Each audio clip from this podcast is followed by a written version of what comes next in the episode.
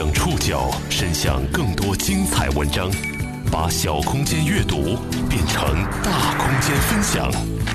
报刊选读，把小空间阅读变成大空间分享。欢迎各位收听今天的报刊选读，我是宋宇。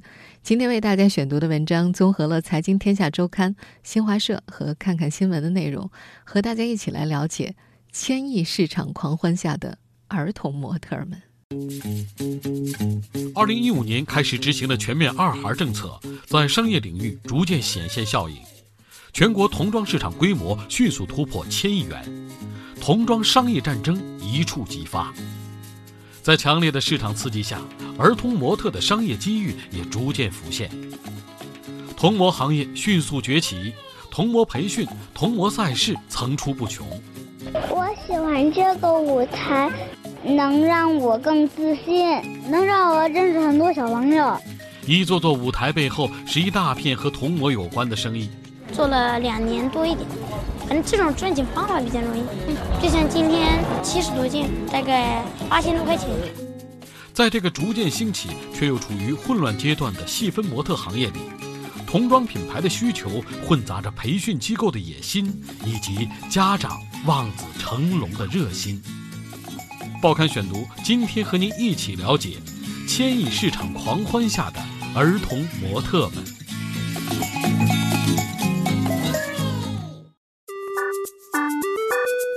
一个寻常工作日的下午五点，上海愚园路一间大约三十平方米的排练室内，近十名成人模特正在彩排，一旁有三位一零后的小朋友已经换好了衣服，坐着等待分配。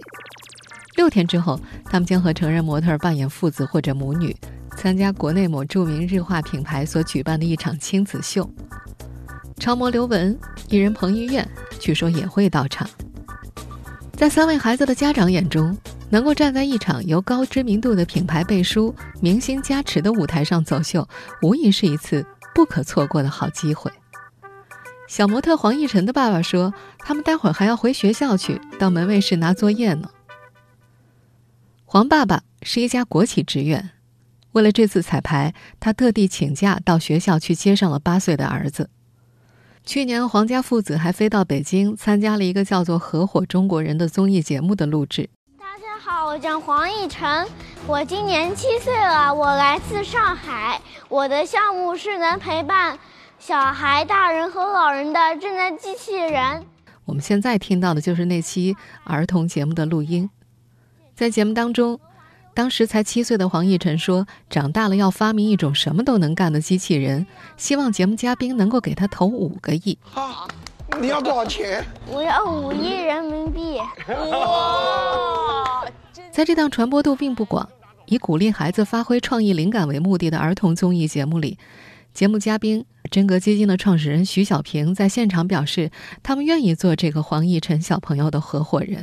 那你想选我们五个人谁做你的合伙人吧？来帮助你。王淑俊老师和徐小平老师。这么干脆，谢谢。来，为什么呢？为什么呢？我愿意做你的合伙人。这被黄家父子理解成嘉宾愿意给他们五个亿，父子俩都兴奋不已。黄奕晨想用这笔钱创办一家机器人公司。而黄爸爸则为儿子的机智获得嘉宾的认可感到高兴，那段经历成了黄爸爸时常挂在嘴边的话题。他觉得这份认可是公开的，上万观众都看到了。家人对黄奕晨有着很大的期待。这位八岁的上海小朋友的周末总是被安排的满满当当的：周六上午学唱歌，下午学街舞，第二天则是模特、钢琴、画画，晚上还要学习英语。黄爸爸则专门为黄奕晨申请了一个微信号，头像就是儿子在后台化妆间的一张照片，朋友圈的内容都是和黄奕晨有关的，俨然是黄奕晨小童模的工作号。不过，这个八岁的小朋友目前倒是乐在其中。他说他喜欢现在的生活，兴趣班挺有趣的。他还说，长大以后不想当明星，也不想当模特，他更加爱科技，想造出一个机器人。在接受《财经天下周刊》采访的时候，黄爸爸觉得自家孩子有点内向，所以让他去学模特、参加走秀。他觉得现在儿子已经放开很多了。作为父母，他们不会为儿子选择未来的职业，会让孩子自己选。和黄爸爸抱有同样想法的还有陈芷演的母亲。每次上台走秀，这个小女孩都会带上她最爱的洋娃娃。大部分等待的空白时间里，她更喜欢和洋娃娃玩耍，而不是和身边的人聊天儿。陈妈妈说：“女儿胆子小，老是躲在别人后面。就算已经有了一段时间的走秀经历，现在接受采访的时候，小女孩还是有点害羞。”在半年前，陈妈妈听朋友说有个儿童模特培训班，如果条件好的话，还可以参加走秀。妈妈觉得是个机会，就让女儿练练胆子，报名了。四场大秀，二十几场小秀，广告下来，陈妈妈觉得女儿的性格比之前开朗了。陈真言也渐渐喜欢上了走秀。面对采访的记者，害羞的小女孩用了七个字表达这半年的改变：第一次走秀是怕，如今则是。好玩、开心、喜欢。妈妈是陈志远的头号粉丝，她说：“女儿这段经历整体来说是欢乐多于汗水，这么多的闪光灯照着，这么多人看着，自己在后台看着也特别激动，有一种荣耀感。”在接受采访的时候，陈妈妈还说：“如果女儿愿意继续做模特，她和家人不会反对，他们觉得自己的女儿很适合走这条路，如果有机会的话，全家都会支持。”二零一五年全面放开二孩政策至今，童模已经发展成处于初期混乱阶段的细分模特行业。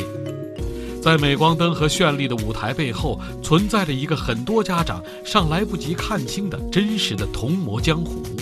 这里华丽和残酷并存。报刊选读继续播出：千亿市场狂欢下的儿童模特们。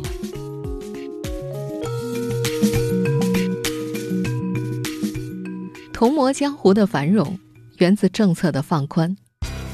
二零一五年，我国全面放开二孩政策，在商业领域，二孩政策带来的商业机遇也像雪球一般越滚越大，童装首当其冲。无论是本土品牌还是外资品牌，都瞄准了童装市场。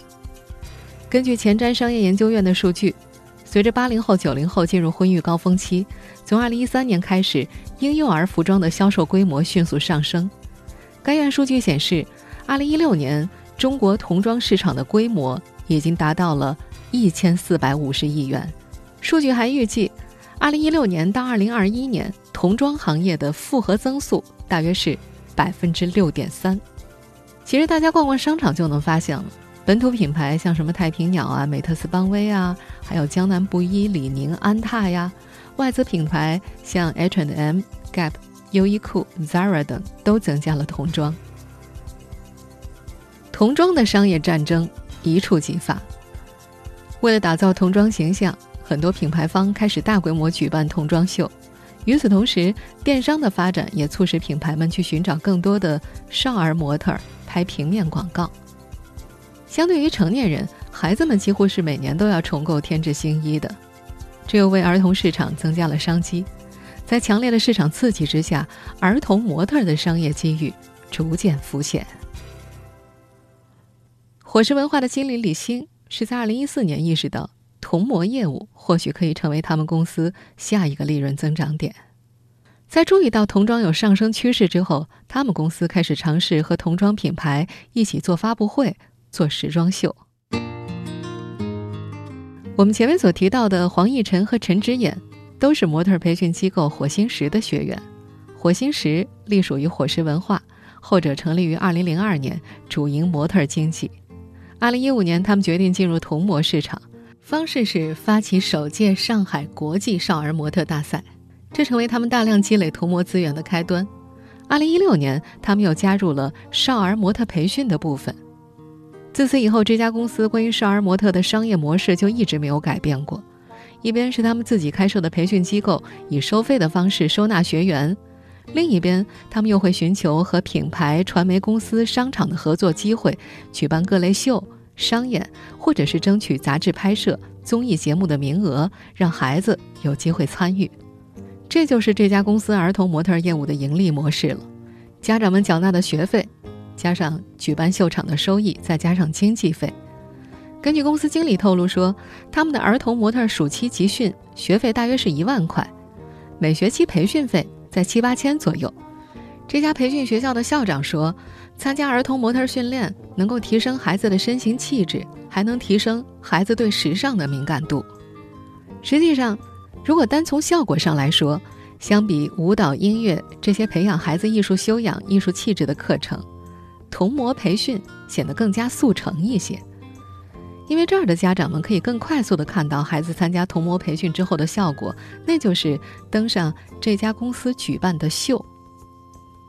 一般来说，家长对于这类秀、这类商演机会都会比较积极。小模特黄奕晨的爸爸就说：“儿子参加走秀商演是会得到一些分成，但是并不能覆盖付出的学费。不过，这位爸爸并不怎么在意金钱上的回报。他说，他们不是冲着钱去的。老师给了这个机会，机会好的话，他们肯定会参加。他觉得这是对小孩子的一种锻炼。作为承办公司，火石文化不愿意透露公司在这类商业活动当中获得多少收益，他们只是含糊的表示。”分配比例和普通经纪公司差不多。我喜欢这个舞台，能让我更自信，能让我认识很多小朋友。除了这些商业走秀，童模行业还有一类盈利来源是比赛赛事。十四号我们现在听到的录音呢，出自模特机构新思路在二零一七年举办的少儿模特大赛。这家机构算是圈内比较早推出儿童比赛的，他们在2007年举办了第一届儿童模特大赛。新思路集团总裁助理石拓记得，第一届比赛的时候，大约有300位小朋友进入了总决赛，海选规模一万人；而在2017年的夏天比赛当中，海选人数翻了十倍，总决赛人数800人。和火石文化一样，新思路也有。儿童模特培训项目，但这并不是他们商业模式的重点。相比之下，他们更加倾向于通过举办模特比赛来维持盈利。根据石拓介绍，参赛的家庭需要付出参赛费，大约在四千块到六千块之间。初赛、复赛、决赛的服装费用也都是由参赛家庭来承担的。一开始他们也是免费的，但是石拓说，十年过去。市场慢慢起来了，水涨船高，就开始收费了。他表示，中国的小童模有千千万，为什么选中这位呢？有些家长甚至情愿掏钱给孩子一个机会，让孩子上台锻炼，拿到奖项。他们认为这是一种肯定。过去几年当中，儿童模特赛事不断的在我国各地兴起，什么中国超级童模精英赛、中国国际少儿车模大赛。完美童模、童星盛典、超级百家童模大赏等等等等。尽管这些关于儿童模特的比赛名字不尽相同，但是这类赛事的盈利模式却是大致相同的，收取赛事费。每个比赛的收费标准并不相同。作为业内人士，火石文化的经理李欣说：“这个行业现在还是比较混乱的，在庞大的童模市场之内，华丽。”和残酷并存，混乱之中，有些机构和个人在触碰道德和行业规范的边界。早在2012年的时候，有女童身着比基尼现身武汉车展的时候，就被指过度消费儿童。去年，有一些商场和地区所举办的少儿版维密秀进入了公众视野。即便是成人版的维密秀，也免不了被指责消费、物化女性。不过另一方面，在童装市场日渐繁荣、童模收入水涨船高的同时，有些家庭反而选择了退出。一家女童服装品牌的市场总监说：“其实这个行业是很辛苦的，有些做平面模特的孩子，一天拍八个小时，连续拍十五天，很多家长舍不得。”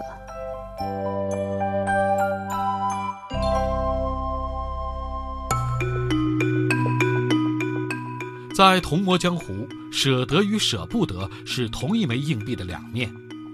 在服装工厂较为聚集的广东东莞和浙江湖州，童模的一天往往比成年人还要忙碌。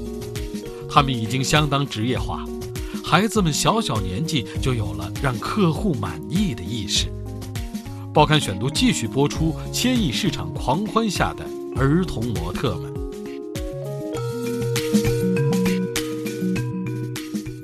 五岁的小童模彭浩的家乡在广东东莞，去年，彭妈妈在朋友的推荐下，让孩子拍了第一套服装照片。她朋友的孩子也是童模。发达的服装制造业为东莞提供了天然的土壤，儿童模特的出现成为自然而然的事情。在童模产业还没有成规模的时候，当地厂家通常会让亲戚朋友家的孩子充当模特来拍照。久而久之，当地的儿童模特数量就渐渐多了起来。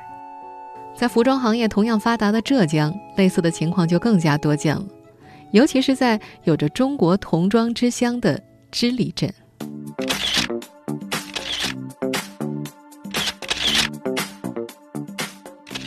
在湖州织里，有一句颇为响亮的口号是这么说的：“时尚看巴黎，童装看织里。”这个面积一百三十五点八平方公里的小镇上，有着九千多家童装企业，每年会举办大大小小的儿童服装比赛，对童模的需求和这片土地的商业运作息息相关。随着市场越来越大，专门培养儿童模特的学校、选拔童模的比赛也都应运而生了。为了让孩子们在类似的选拔中更具竞争力，课余时间把孩子送去做模特培训，在湖州织里早就掀起了一股风潮。儿童模特培训学校伴随着产业链风起云涌。一、二，一家于二零一四年开办模特培训班的学校，已经培养了儿童走秀模特三百多人，平面模特一百多人。学校的负责人马炼明说：“织里镇总共有三十多万人口，大部分家庭都在从事童装行业，不少家长干脆选择让自己的孩子从小踏入这个行业，一般。”都从培养童模做起。今年几岁了？五岁。你今天拍了多少套啊？嗯，十几套。做了两年多一点，反正这种赚钱方法比较容易。就像今天七十多件，嗯，大概八千多块钱。我们现在听到的这段录音呢，出自去年双十一之后，在湖州织里镇星梦园摄影基地。每逢周末，就会有一群大人三三两两簇拥着三四岁到十一二岁的孩子们，摆姿势，做表情。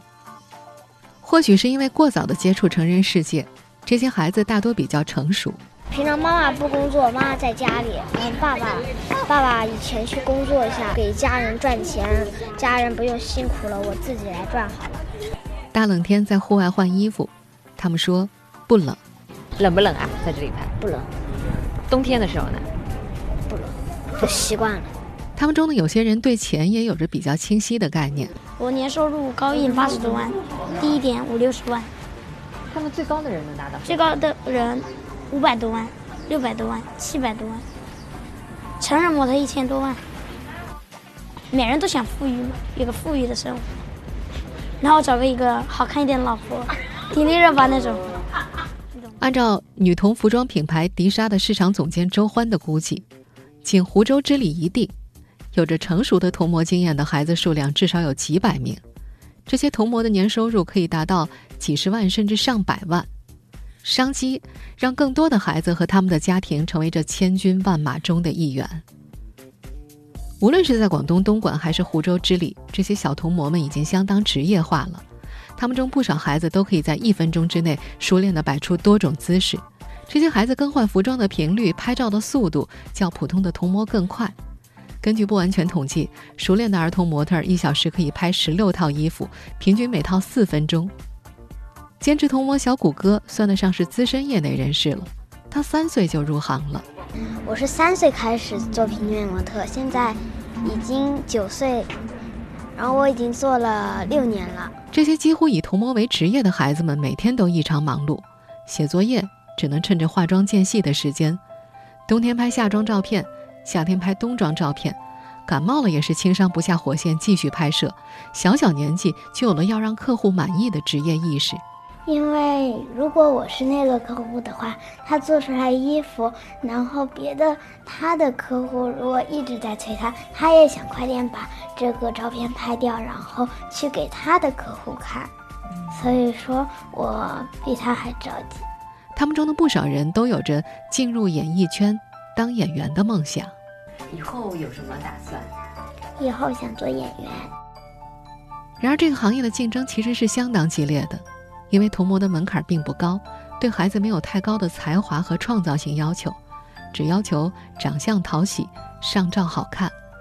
最重要的一点是要乖巧听话，配合摄影师当好一个听从指挥的衣服架子。除了激烈的竞争，这个细分行业的残酷性还在于，对业内的小小从业者来说，童模是有年龄段限制的。所谓的红，客户满意，很多只是暂时的。大部分的儿童模特最终还是要回归平淡，只有极少数能往演艺路上发展。报刊选读继续播出：千亿市场狂欢下的儿童模特们。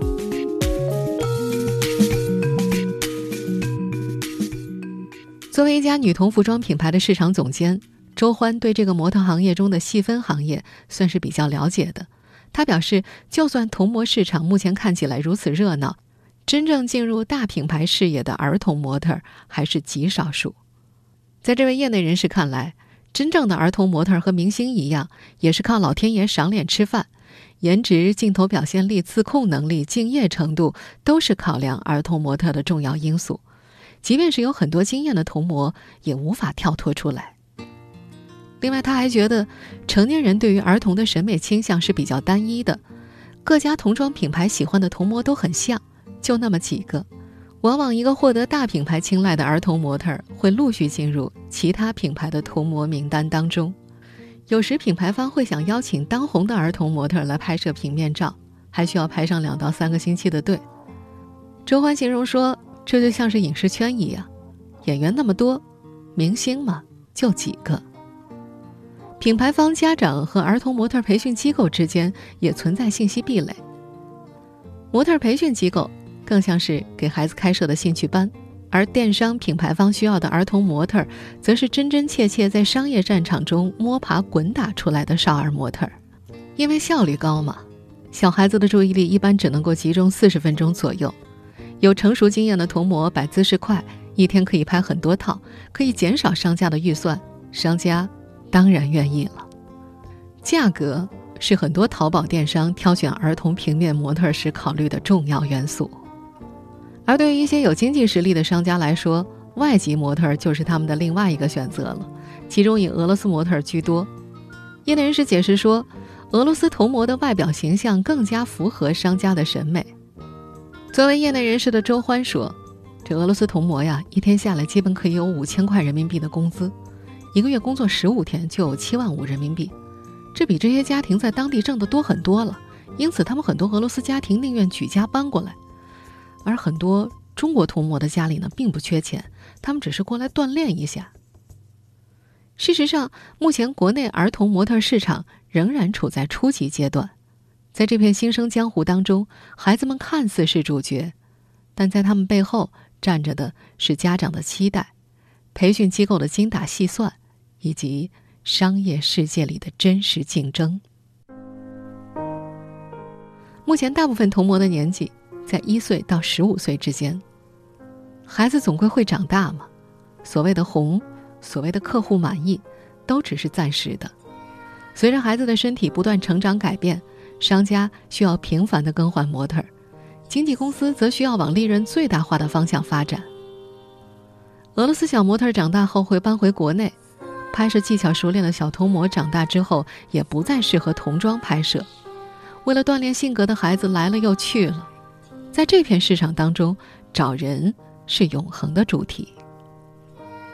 而那些大部分被一时绚烂包围的孩子们，最终也是要回归平淡的。走向演艺圈，成为明星的，毕竟是少数。他们中的有些人可能因此挣到了一笔快钱，也有可能只留下了一段被镁光灯包围的记忆。谁也无法预判，这段看起来很华丽、充斥着成人世界复杂逻辑的经历会给他们带来怎样的改变。他们被选择的童年背后，人生道路又将如何发展？毕竟。对于每一个人来说，童年只有一次，那些天真快乐的时光，也只有那么短短的一段。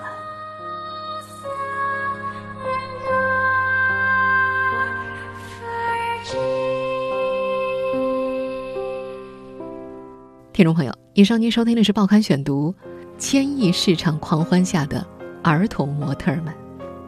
我是宋宇，感谢各位的收听。今天的节目内容综合了《财经天下周刊》、新华社、看看新闻的内容。